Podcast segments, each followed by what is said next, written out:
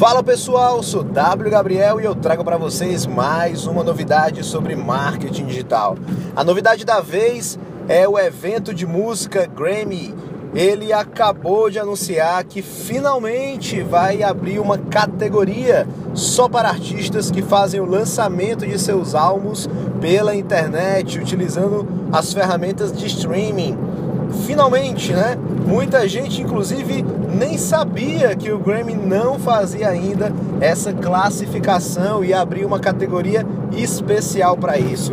Pois é, o Grammy finalmente anunciou que vai fazer isso, o que valoriza muito os artistas independentes que hoje em dia lançam seus álbuns apenas por ferramentas via streaming porque, obviamente, é muito caro lançar pelas ferramentas tradicionais.